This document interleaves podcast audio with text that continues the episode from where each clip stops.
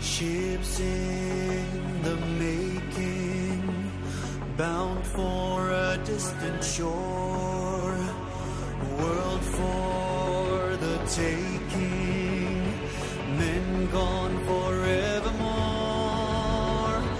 boarding and setting sail. Sexto Continente, dirigido por el obispo de Orihuela Alicante, Monseñor José Ignacio Munilla.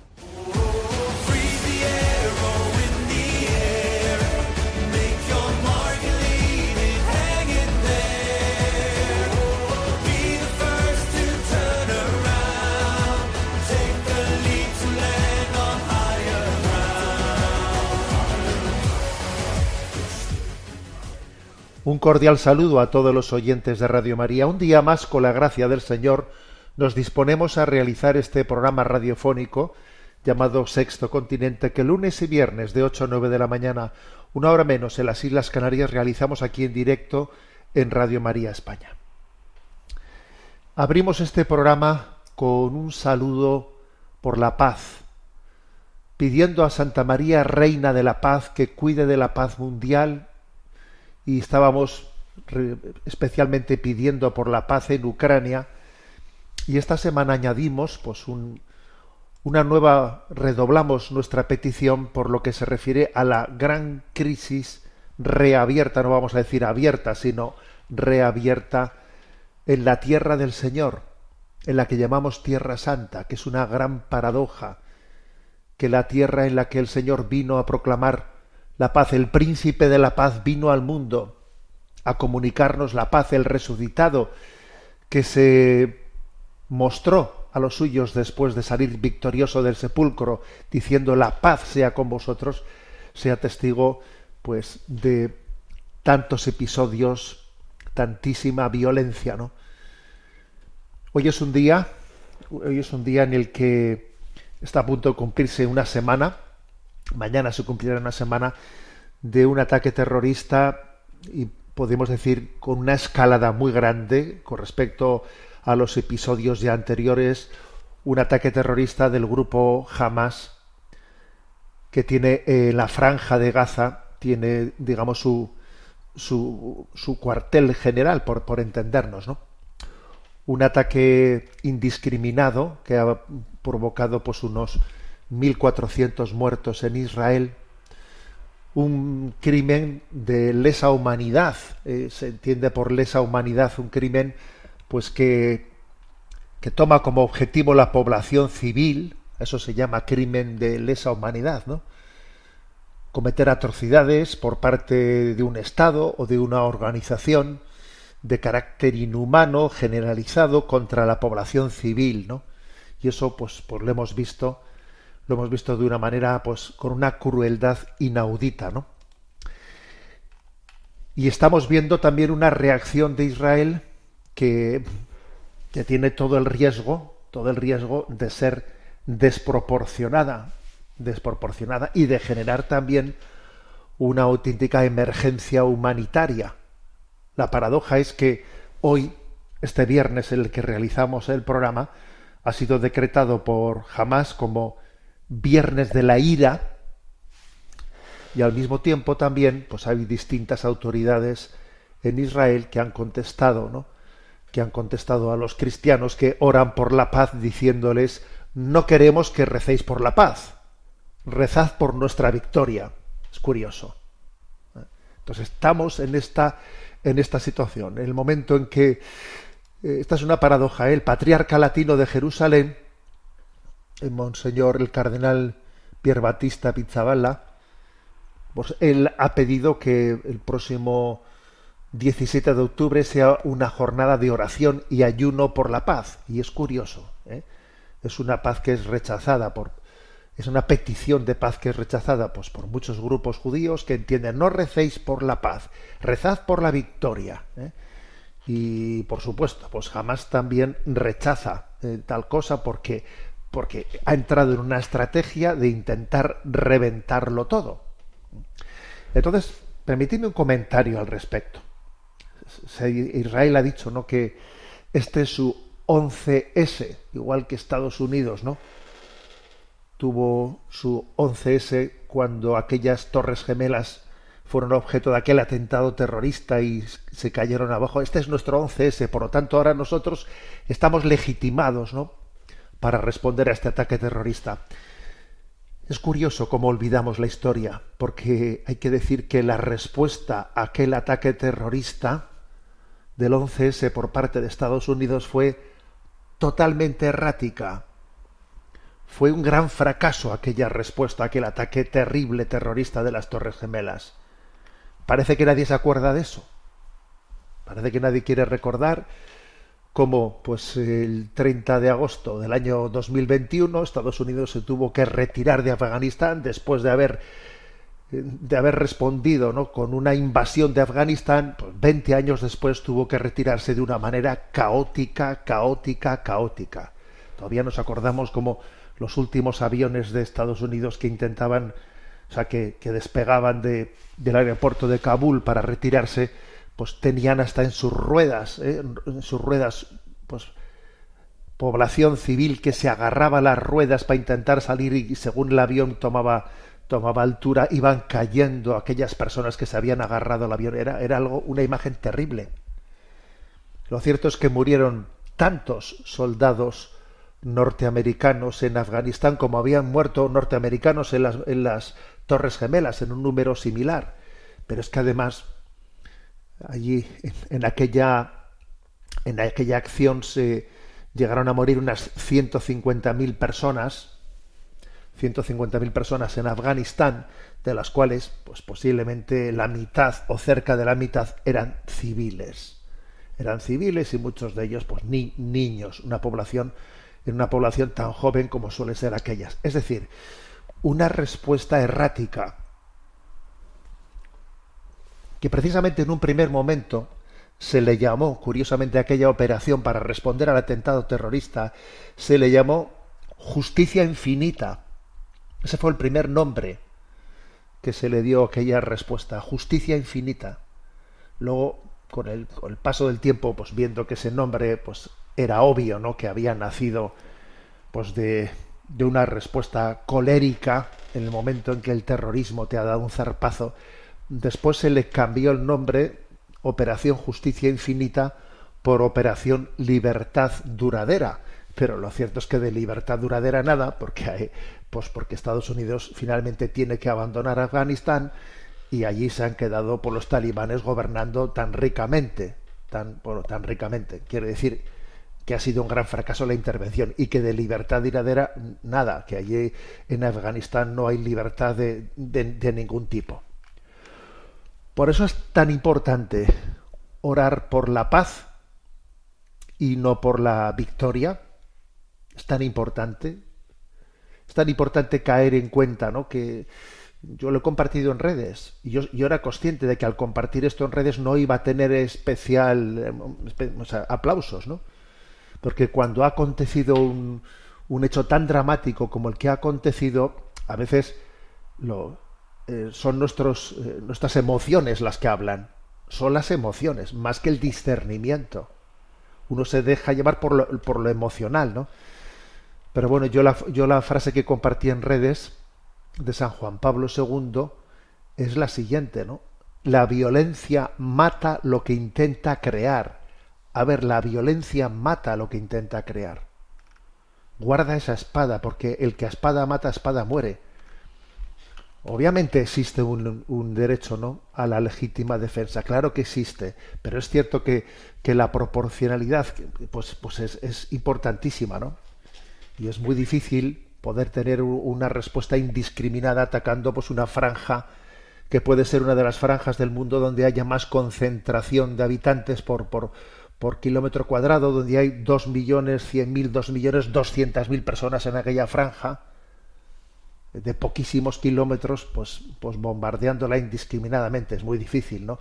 Israel, hoy tenemos la noticia de que Israel ha dado 24 horas para la evacuación de más de un millón de personas del norte de Gaza.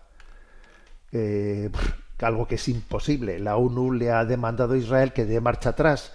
¿eh? que de marcha atrás porque es que es imposible que un millón de personas pues puedan ser reubicadas.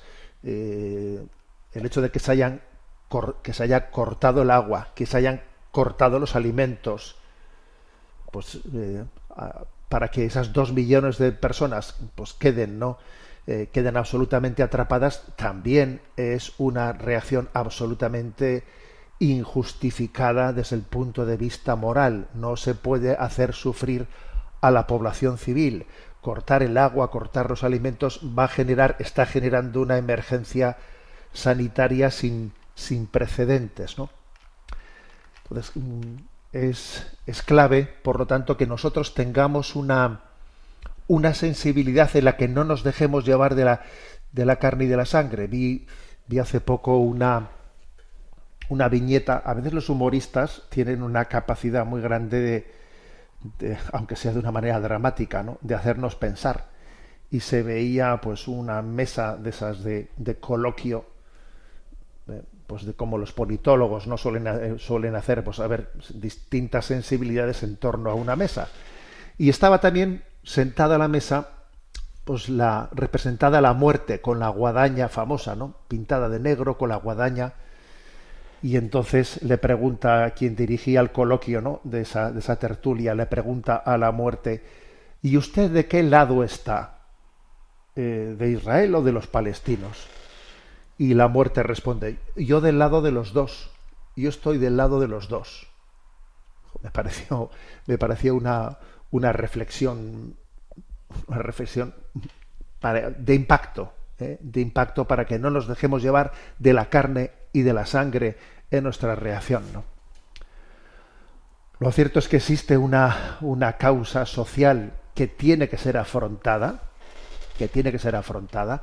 Lo cierto es que existen toda una serie de resoluciones por parte de Naciones Unidas que Israel ha incumplido sistemáticamente, resoluciones de Naciones Unidas tendentes pues, a, cortar con, con, con, las, con las colonizaciones en lugares que no permitidos para ello, eh, resoluciones tendentes al reconocimiento de un Estado palestino y son resoluciones que están sistemáticamente siendo incumplidas. Eso es absolutamente cierto.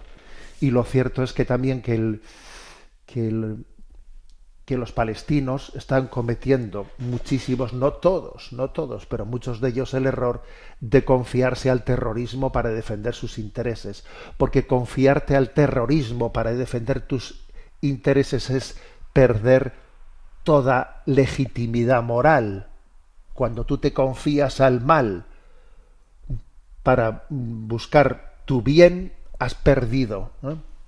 Has perdido la capacidad de, de poder defender tu causa. Es la frase de San Juan Pablo II que he citado. La violencia mata lo que intenta crear. Y por otra parte, es curioso que en este caso al- a la propia organización terrorista Hamas le interesa, obviamente, ha hecho este ataque terrorista, lo ha hecho precisamente para que ahora Israel tenga una respuesta desmedida en la que ataque objetivos civiles mm, y se vea delante del mundo, pues cómo también los, los- niños palestinos son reventados, cómo los hospitales son, eh, pues son atacados, etcétera, etcétera, y así, eh, de alguna manera, pues eh, jamás se sienta como con una autoridad moral. ¿Veis qué malos son? Tú estás provocando que hagan eso. Y tú dices, pues ves tú cómo son malos. Es curioso que, que Egipto ha ofrecido ¿no? la posibilidad de un corredor humanitario para que desde Gaza puedan salir las familias hacia, hacia Egipto y el propio Hamas ha bloqueado esa tal posibilidad. No quiere que la población civil se salve. Lo que quieren es que los judíos los masacren, para así decir ellos cuanto peor mejor. Cuanto peor mejor es. es- Entonces, en esta situación en la que el odio ciega, en la que el odio ciego, en que la muerte llama a la muerte, en la que en este día, en este viernes, ¿eh? día 13 de octubre, jamás ha hecho una llamada al, al- a vivirlo como el viernes de la ira, en el que también ¿eh? al Santo Padre y a, y a muchos dirigentes cristianos que oran por la paz se les ha contestado diciendo no queremos que recéis por la paz, eh, les dicen desde sectores judíos, rezad por nuestra victoria, no recéis por la paz. En este día nosotros invocamos a Santa María, Reina de la Paz, Reina de la Paz. Y le pedimos que, que nos haga el milagro de rescatarnos de la ceguera del odio. El odio es ciego. El, el odio nos autodestruye. Reina, Madre de la Paz, ruega por nosotros.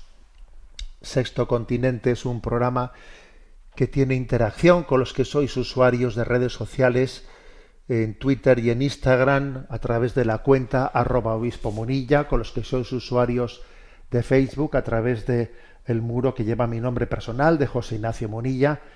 Los programas anteriores de Sexto Continente están a vuestra disposición tanto en el podcast de Radio María como en las plataformas de Spotify y de y también podéis encontrar los programas anteriores en la página web multimedia www.enticonfio.org.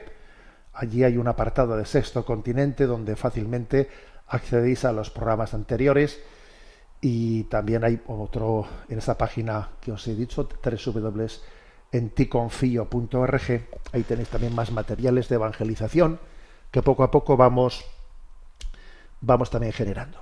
Bueno, seguimos adelante en esta andadura. Ayer, ayer celebrábamos pues la, a nuestra madre de la hispanidad, a la Virgen del Pilar, madre patrona de la, de la hispanidad, que por cierto, también el 12 de octubre es también la celebración del beato Carlo Acutis, ese joven de 15 años al que también creo que en este sexto continente, en este sexto continente digital, pues le invocamos de una manera especial por el hecho de que fue un joven que murió con 15 años, pues habiendo también hecho sus pinitos, ¿no? Sus pinitos en la en, en el mundo cibernético, ¿no? Bueno, pues pues ayer di- digamos que en este día de la hispanidad y en este contexto al mismo tiempo de, de la tragedia de Palestina e Israel, bueno, pues uno, un dirigente muy conocido, ¿no? Pues el presidente de, de Venezuela, Nicolás Maduro, hizo unas declaraciones que desde luego es increíble que se puedan, se puedan decir tantas bar- barbaridades en un solo, en un solo momento. Y las voy a poner, son dos minutos, son dos minutos de su intervención y voy a hacer un breve comentario antes de seguir adelante con nuestro programa, que ya os adelanto que voy a que voy a compartiros pues eh, en el programa de hoy mis impresiones sobre la película de Sound of Freedom que tuve ocasión de ver ayer, Día de la Virgen del Pilar, por la tarde. Escuchamos estas declaraciones de Nicolás Maduro. Es una nación histórica. Yo soy cristiano, cristiano practicante, cristiano de oración y de acción, cristiano de Cristo, directo, de Cristo. ¿Dónde nació Jesucristo, nuestro Señor Jesucristo? En Belén, Palestina. Cuando Él nació era Palestina, hace miles de años, más de dos mil años. Él nació en un hogar judío y luego se rebeló contra la dominación del imperio romano entonces. Jesucristo fue el primer antiimperialista que se conozca de la historia moderna de los últimos tres milenios por lo menos. El más importante antiimperialista de la historia moderna, nuestro Señor Jesucristo, Jesús, nacido en Belén y criado en Nazaret, territorio de Palestina. Así que Jesús fue un niño palestino, un joven palestino. Y cuando fue crucificado, crucificado, condenado injustamente por el imperio español y por las oligarquías que dominaban religiosamente la zona, cuando fue condenado injustamente, fue clavado, crucificado, asesinado, torturado el Señor, nuestro Señor Jesucristo. Él murió como un hombre palestino y resucitó para la vida inmortal como un espíritu palestino. Así que en nombre de nuestro Señor Jesucristo, le hago un llamado a los cristianos del mundo, le hago un llamado a los musulmanes, mis hermanos musulmanes, le hago un llamado al pueblo judío del mundo, exijamos el cumplimiento de las resoluciones de Naciones Unidas.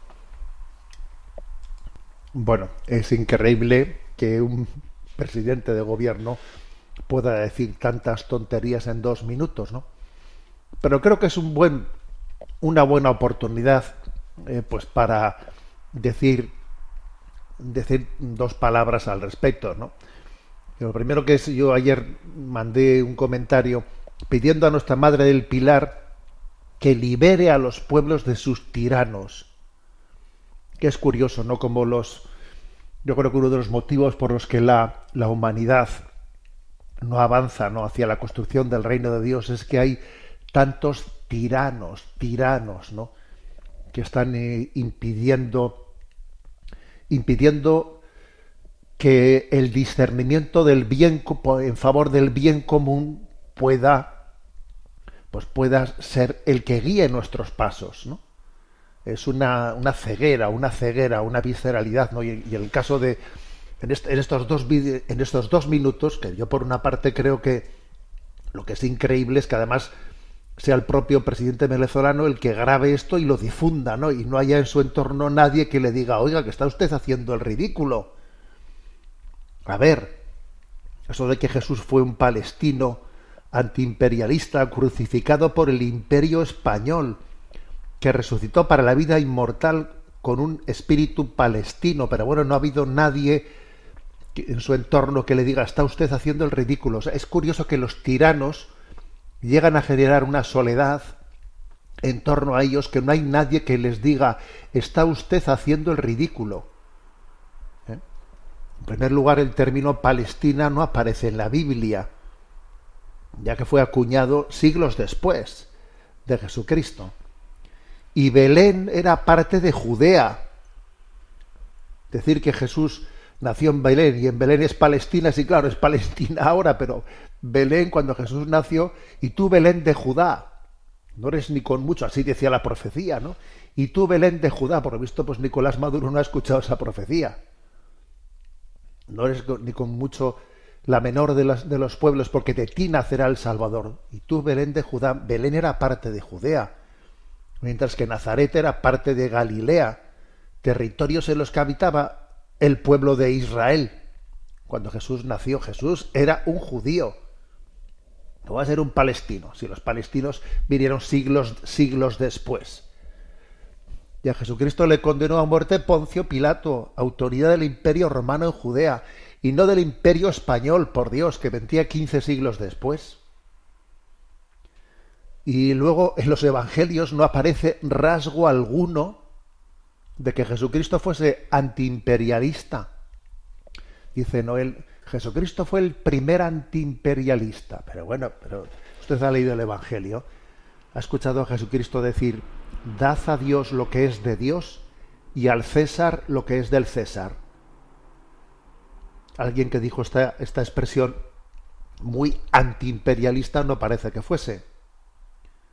Sin olvidar que el momento en el que está siendo interrogado ¿no? para crucificarle, le dice a Poncio Pilato, el que me ha entregado a ti tiene mayor pecado que tú. Eso se lo dice al romano, al representante del imperio romano que le va, que le va a crucificar, ¿no? El que me ha entregado a ti tiene mayor pecado que tú. No parece que fuese muy antiimperialista. Lo que es increíble es que exista hoy en día una, así como el marxismo en otro tiempo, ¿no?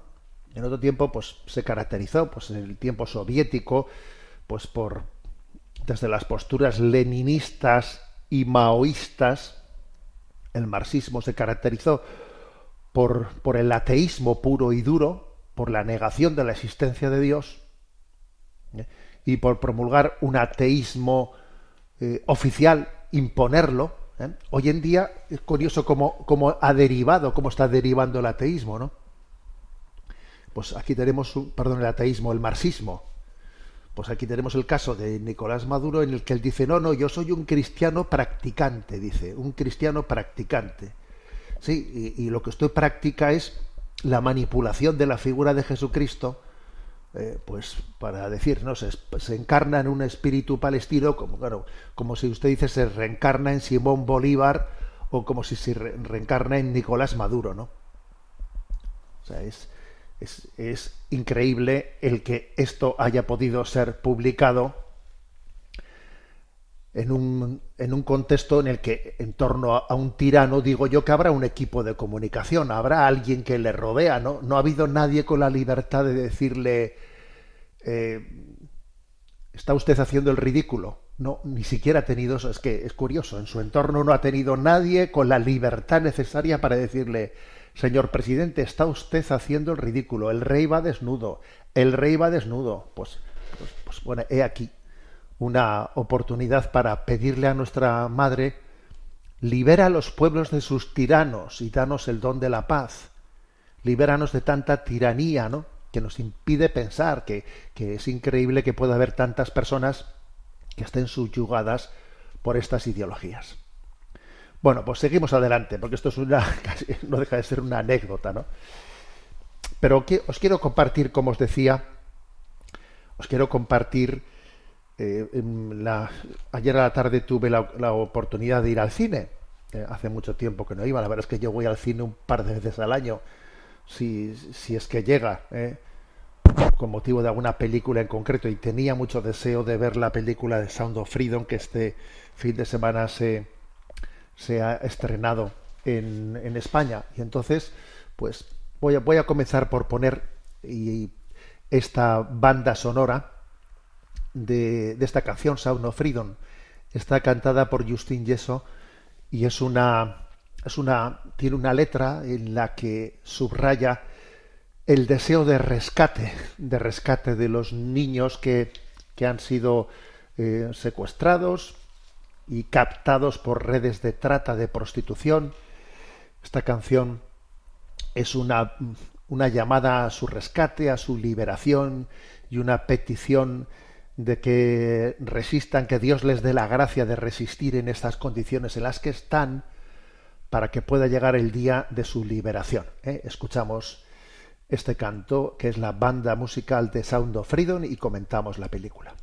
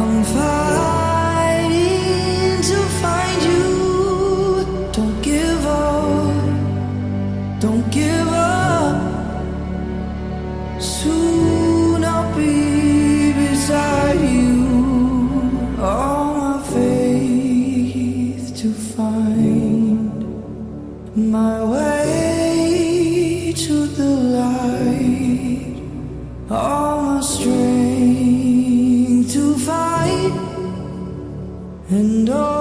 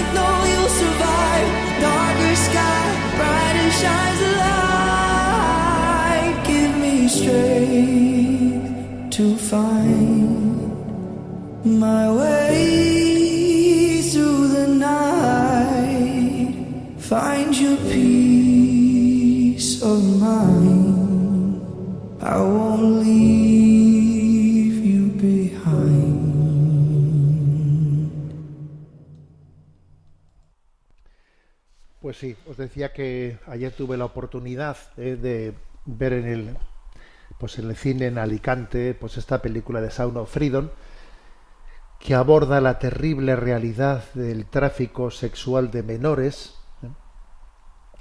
La película tenía deseo de verla porque se había estrenado en Estados Unidos con gran éxito y con gran polémica también, ¿no? Pues yo no sé, pues decía, tengo ganas de verla para ver detrás de esa polémica qué, qué es lo que se esconde, ¿no? Bueno, voy a empezar por decir que, que obviamente eh, la película creo que tiene según eh, según eh, un parámetro un parámetro de evaluación un 99% de, de acogida positiva en las personas que, que acuden a verla, ¿no? O sea, que decir que, todos aquellos que están, que están viendo esta película la están eh, recibiendo con una grandísima satisfacción. Y también yo ayer lo, lo pude ver en la, en la sala de cine en la que estuve, que no es que estaba mm, a tope de gente, ¿no? Ni mucho menos, pero, pero sí es cierto que pude observar que quienes estaban allí presentes, una parte grande, importante, pues eran católicos, que enseguida pues te reconocían, etcétera, ¿no? Y muchos de ellos se aproximaron a mí y charlamos un rato al terminar al terminar la película te reconocían ah, si está aquí el obispo no y bueno para empezar voy a decir que me ha impresionado la, la reacción de, de los allí presentes. Me ha impresionado la gran impresión que la película les ha hecho a los a los espectadores. Se estaban conmovidos o sea, la película genera una gran conmoción. Eh, y por cierto, esto llama la atención porque se trata de una película máximamente respetuosa en las imágenes. En ningún momento se ha, se ha echado mano del recurso pues de, de la sangre o del recurso de una imagen sexualizada. O sea, nada de eso, nada de eso. La conmoción no tiene, eh, no tiene esa explicación, ¿no? Yo aquí he hecho una, una primera reflexión, que es la capacidad que tiene el cine de transmitir mensajes. Es cierto, ¿eh? el cine tiene una gran capacidad de transmitir mensajes y el cine eh, pues está llamado a, a ser un gran instrumento de evangelización y de transmisión de la, de la verdad, ¿no? Incluso si me permitís, ¿no? Pues que también os comparta cosas que me pasaban por la cabeza cuando yo estaba viendo aquello decía, es que claro, es, eh, aquí uno viene y se sienta y mm, se olvida de lo que tenía afuera, eh, se centra en ver unas imágenes de gran calidad, con un sonido de una calidad increíble, tiene tiempo para reflexionar lo que está viendo, es posible que esto que esté viendo, pues se lo habían dicho ya, ¿no? Si no le están dando datos aquí que él no supiese antes de entrar. Ya, pero aquí eh, tiene un, un contexto receptivo, o sea, que le permite recibir. Yo, por cierto, yo decía para mí, madre mía, menudo sonido que hay en esta sala. En nuestras iglesias a veces hay un, un eco, se entiende fatal, proclamamos la palabra de Dios que se escucha bastante mal.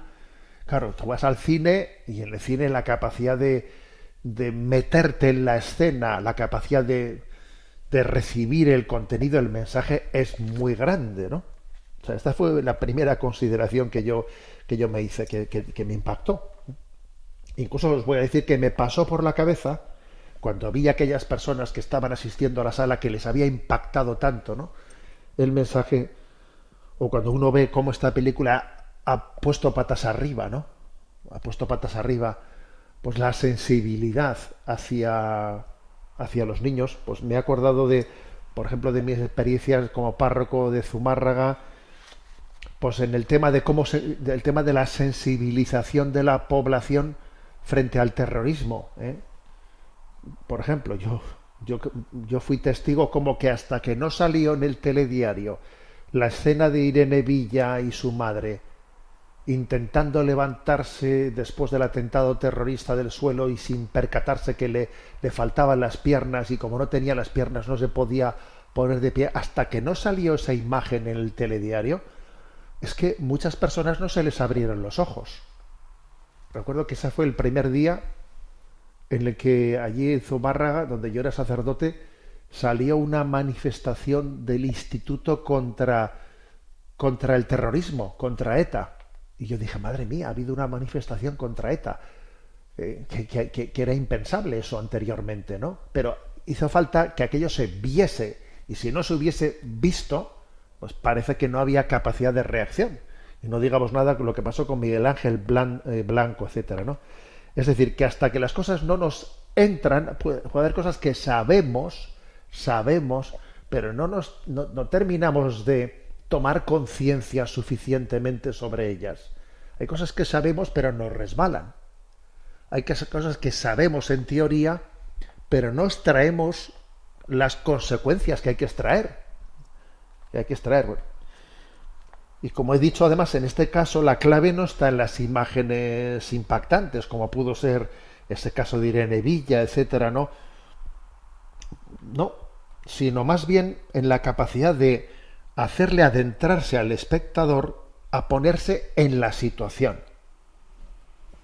¿Te imaginas que la cama de tu hija estuviese vacía porque eh, le han introducido una trata en una trata de, de- niños y que tú tengas que por la noche descansar y ir irte a dormir diciendo falta mi hija porque, porque la han raptado? ¿Te imaginas eso? Bueno, yo creo que eso es lo que la película, la película consigue hacer. Ponerte en la situación de qué terrible es que tus hijos, que tus propios hijos sean objeto de ese abuso, ¿no? Y entonces en ese sentido creo que, pues, pues que tiene, tiene un valor importante, que es caer en cuenta de la barbaridad de que en este, en este mundo, en el año 2023, pues no, no solamente siga existiendo esto, sino que ahora daremos algunos datos, pues este comercio de la trata de los niños esté en un momento álgido, en un momento máximo. La película lleva al cine el caso real de un agente de seguridad nacional de Estados Unidos que se llama Tim Ballard, un agente de seguridad que después de luchar mucho contra la pedofilia, pues a través de, de internet, etcétera, pues claro, detuvo, consiguió detener a muchos pedófilos por internet, pero tenía la frustración de que los niños no los liberaba, o sea, lo que hacía era detener pedófilos. Pero los niños, ¿qui- dó- ¿dónde están? Esos niños, ¿qui- ¿quién los rescata? ¿no? Entonces él dejó, dejó su, su puesto de trabajo como agente de seguridad nacional de Estados Unidos para ir a liberar a los niños, porque, porque chocó, chocó contra todas eh, las, las leyes internacionales que le impedían llegar a la liberación de los niños, pues porque allí en el Departamento de Seguridad Nacional de Estados Unidos, pues le decían, a ver, tú no te metas más que en lo que es nuestra competencia, si tú le detienes a ese pedófilo, que tenemos pruebas de, de su uso en Internet, etcétera, pero ya no tenemos competencias para que si ese niño pues está en Colombia o está en Guatemala, no tenemos competencias para llegar allí y entonces él sintiéndose frustrado porque nuestra estru- la estructura legal, ¿no? le impedía lle- llegar a la liberación de los niños, pues dejó su trabajo y dijo, pues yo voy a voy a voy a centrarme en rescatar a esos niños, a esos niños, ¿no? Entonces se fue a Colombia, lo hizo por su cuenta, ¿no? Dejando la seguridad que le proporcionaba su trabajo público. Por cierto, con un apoyo de su mujer impresionante, porque él tiene una familia numerosa, no sé si de seis o siete hijos. Estamos hablando de una historia real de Tim Ballard, ¿no? Y con el apoyo de su mujer, dejando un- pues, pues, su trabajo, se, va a intentar rescatar a los niños, corriendo un, un peligro muy grande, metiéndose en medio de aquellas mafias de trata, ¿no? Bueno, eh, por cierto, que he visto, he leído estos días una entrevista en la revista Omnes, que por cierto es una revista, a veces me soléis preguntar qué, publicaciones hay por ahí de, pues, pues- pues de valor, de garantía, y, y Omnes es una de las revistas de mayor calidad y confianza, ¿no? Y la tenéis también online. ¿eh? Bueno, pues decía que en Omnes he visto una, una entrevista que le han hecho al director, ¿no? De la de, esta película, en el cual habla de cómo en, los encuentros que ha tenido, ¿no? con este agente de seguridad de Estados Unidos que, que fue este Tim Ballard, bueno, pues este Tim Ballard de alguna manera ha, ha estado presente en el, en el estreno, etcétera, etcétera, ¿no? Y él ha declarado que, en su opinión, los niños no deberían de tener nacionalidad. ¿A qué se refiere con esto? Bueno, pues es una forma de, de subrayar que los niños deberían de estar protegidos literalmente por el mundo entero. O sea que tenía que haber una legislación que permitiese con facilidad poder seguir las redes de trata de los niños, que el hecho de que aquí existan estas nuestras fronteras y que si no existen unos eh, pues una- unos convenios de cooperación, entonces yo ya no entro en tu terreno y claro, todas esas redes de tratas, de niños les viene genial nuestras nuestras fronteras para no llegar a perseguir hasta el final las cosas, ¿no? Él dice eso, ¿no? Que esta protección, esta protección fuera de las fronteras la tienen las ballenas y los niños no la tienen. ¿eh? Los niños, dice él, son el corazón del mundo y si no protegemos el corazón, nos puede dar un paro cardíaco. Al mundo le puede dar un paro cardíaco al mundo, porque los niños son el corazón del mundo, ¿no? Bueno, son declaraciones de este hombre que en el fondo, pues, no deja de ser el protagonista de la película, ¿no? Bueno, una, una pregunta, ¿no? ¿Por qué el impacto tan grande de esta película? ¿Por qué el impacto? Bueno, por una parte, porque nos, nos pone a nuestra consideración, como he dicho, los datos, eh, los datos terribles de la, de la trata de los niños. Según UNICEF, eh, la trata de seres humanos es el segundo negocio criminal más lucrativo detrás de las drogas. ¿eh? Mueve al año unos 150 mil millones de dólares, ¿no? De los 40 millones de personas que son víctimas de la trata, el 25% son menores. Es decir, hay unos 10 millones de niños que están siendo objeto de la, de, la trata, ¿no? Nunca había existido, esto se dice ayer, ¿no? Al final en la película, no, nunca había existido en la historia de la humanidad tantos esclavos, ni, cuan- ni cuando la esclavitud estuvo legalmente admitida. Entonces los- el número de esclavos era muy inferior, pero que muy inferior. ¿eh? Así es la historia de la humanidad. ¿eh? Nunca existieron tantos esclavos como en el año 2023. Estamos, estamos en estas. ¿eh? Y además el mayor consumidor ¿no? de esa red de, de trata pues es Estados Unidos el 78% del material pornográfico de menores intervenido por la policía corresponde a niños menores de 12 años. Y el 53% de las víctimas masculinas de, la trata para la explotación sexual son niños, ¿no? Esto no hace sino corroborar lo que tantas veces repetimos, ¿no? Que nunca habíamos hablado tanto de libertad en el mundo y nunca como ahora habíamos sido tan esclavos y habíamos generado tanta esclavitud. Bueno, voy a decir una cosa. Yo creo que uno de los motivos, no dicho explícitamente, no dicho verbalmente, pero yo durante la película lo pensé varias veces.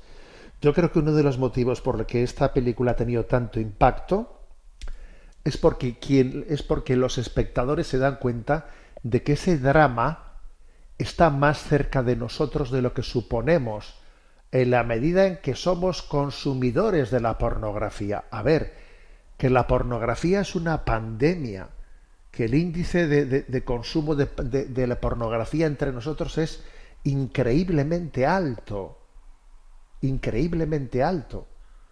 Hoy en día podemos saber qué cantidad de búsquedas por internet se hace de contenidos pornográficos y es increíblemente alto. Entonces yo creo que incluso eh, entre todos los eh, entre tantas millones de personas ¿no? que están acudiendo a ver eh, a ver este film en todas las partes del mundo yo creo que hay también un toque en nuestras conciencias para decir toma a ver si yo también me estoy haciendo de alguna manera eh, corresponsable de, este drama.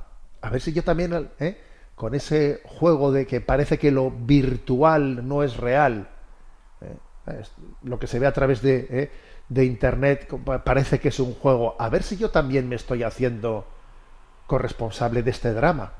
Pero yo creo, vamos, esta es una, una apreciación personal, ¿no? Pero me parece que también es, es como un toque a nuestra conciencia para tomarnos verdaderamente en serio la batalla contra la pornografía. Pornografía en la cual, por cierto, al final el hecho de que quien está al otro lado de la pantalla sea mayor de edad, menor de edad, para empezar, todo eso es dificilísimo de saberlo y lo cierto es que estamos hablando de trata de personas. Porque es que al final que alguien tenga 14 años o tenga 18 no, no cambia sustancialmente las cosas, ¿sabes? Hace, añade una gravedad, pero, pero la línea de la indignidad está ampliamente superada, ¿no? Entonces creo que este es un, uno de los motivos, ¿no? Eh, pues porque si, si algo tiene esta, esta película, que por cierto el mismo título, Sound of Freedom, es el, el sonido de la libertad, eh, precisamente el sonido de la libertad es ver que cuando esos niños son liberados y se y ha pasado ya pues un- el momento del susto, del miedo, de la liberación, cuando se quedan un rato los niños solos, vuelven a cantar, vuelven a hacer sus juegos y, y vuelve a, a sonar el sonido de la libertad, que es el, la inocencia de los niños que se manifiesta. Déjales a los niños ser niños, ¿no? No te cargues su inocencia. El sonido de la libertad es el sonido de, los cantos inocentes de, los niños, ¿no? Y sus juegos inocentes. Entonces, a ver, la pregunta, ¿por qué tanta polémica? ¿Por, qué ha tenido una reacción tan incluso de, rechazo? Porque lo primero que llama la atención es que ha habido eh, un rechazo de esta película por parte de las grandes productoras de Hollywood. ¿eh? Esta película se, se produjo hace cinco años y ha estado cinco años sin encontrar quien la, ¿eh? quien la distribuya, oye. Y eso, bueno, pues quizás uno de los motivos sea porque ese cine de Hollywood le, le, incomoda que exista un cine alternativo ¿eh? Al margen de las grandes productoras, ¿no? Les incomoda que una película o que un tipo de películas hechas con mucho menor presupuesto, pues igual que no llega ni, ni al eh, 10% del presupuesto de una de esas grandes producciones, igual que se está hecho con el 5% del presupuesto, con el 10% del presupuesto, pues resulta que, que, es capaz después de vencerles en las salas. Eso les incomoda tr tremendamente, ¿no? Igual que, por ejemplo, hoy en día incomoda, pues que dentro de ese control que existe de todas las, eh, las redes sociales, pues por ejemplo Twitter, eh, Twitter se haya escapado, ¿eh? se haya escapado de ese control de la censura. Pues algo así me parece que ocurre también con esta película. ¿Acaso sea también porque han sido tres católicos los que la han hecho posible, con el respaldo de Mel Gibson, que también Mel Gibson pues, es otra figura eh, marcadamente católica, pues que por ello está como también muy marcada en, Hollywood, ¿no? Por una parte el productor Eduardo Verástegui, un converso, muy que encima ahora se ha presentado a las a la, como a la carrera presidencial de México, Alejandro Monteverde como director, que también está detrás de las películas de Bella y Little Boy, el protagonista principal, Jim Caviezel, que es el que hizo, bueno, este hombre llevará toda su vida, el, el que fue eh, quien, hizo como, quien hizo, quien llevó al cine la, la figura de Jesucristo en la pasión de Mel Gibson, el hecho de que sean, pues, católicos muy notorios, ¿no? Quizás sea el motivo ¿eh? de, de ese rechazo, pero yo creo que aquí hay aquí hay más, obviamente, ¿no? Porque hay que decir que ha existido, ha existido una campaña de intento de normalización de la pederastia. ¿eh? En marzo de este año despertó todas las alarmas un documento conjunto del Comité Internacional de Juristas y del Alto Comisionado de las Naciones Unidas para los Derechos Humanos, donde se asentaban los conocidos como principios del, del 8 de marzo, en el que se establecen que, leo literalmente, el establecimiento de una edad mínima para el consentimiento sexual debe de aplicarse de forma no discriminatoria y de modo que la aplicación del derecho penal refleje los derechos y la capacidad de las personas menores de 18 años para tomar decisiones en cuanto al consentimiento sexual. En España, por cierto, no podemos olvidar las declaraciones de la ministra de Igualdad, Irene Montero, que el 21 de septiembre del año pasado, en una comisión parlamentaria, pues vamos, subrayó, dijo aquella perla de que los niños, las niñas y les niñes tienen derecho a mantener relaciones sexuales con quien les dé la gana, con el único requisito del consentimiento, abriendo la puerta ciertamente a una reinterpretación del concepto de la pedofilia, claro. Esto acontece, ¿eh? pues al mismo tiempo cuando se está dando un creciente adoctrinamiento de los menores en la escuela a través de la implementación de la ideología de género y las noticias que llegan, pues que llegan, pues alarm- alarman, ¿no? Entonces uno dice, ¿será por esto? ¿Será por esto también que existe, que se ha producido esta especie de rechazo, este rechazo polémico? será también quizás por el hecho de que exista no pues una, una denuncia de que esta película quiere eh, alimentar la teoría de la conspiración ¿eh? según la cual pues hay determinados ambientes de Hollywood o de la administra- administración estadounidense progresista que están involucrados en el tema de la pederastia. Lo cierto es que esta película fue rechazada por Disney ¿eh? y que finalmente fue eh, cinco años después de su producción, pues una distribuidora cristiana ¿eh? como Ángel Studios, la que la misma que distribuye The Chosen, pues la que finalmente la ha distribuido, claro, con por cierto, pues hombre, con una gran con una pues un negocio redondo para ellos, ¿no? Eh, que obviamente también facilitará pues eh, ese triunfo económico el que puedan seguir haciendo contenidos de, de- tipo de tipo de evangelización. Bueno, esta es mi impresión. ¿eh?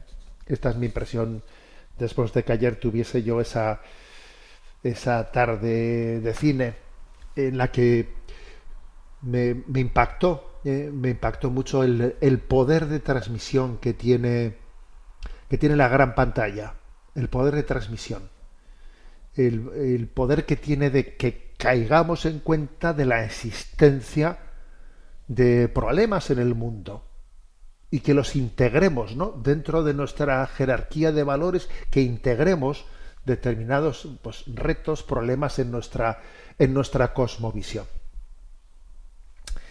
Bien, tenemos, tenemos el tiempo cumplido y me despido con la bendición de Dios Todopoderoso, Padre, Hijo y Espíritu Santo. Invocamos a nuestra Madre de la Hispanidad, a Santa María del Pilar, pidiendo el don de la paz por el mundo. Reina y Madre de la Paz, ruega por todos nosotros. Alabado sea Jesucristo.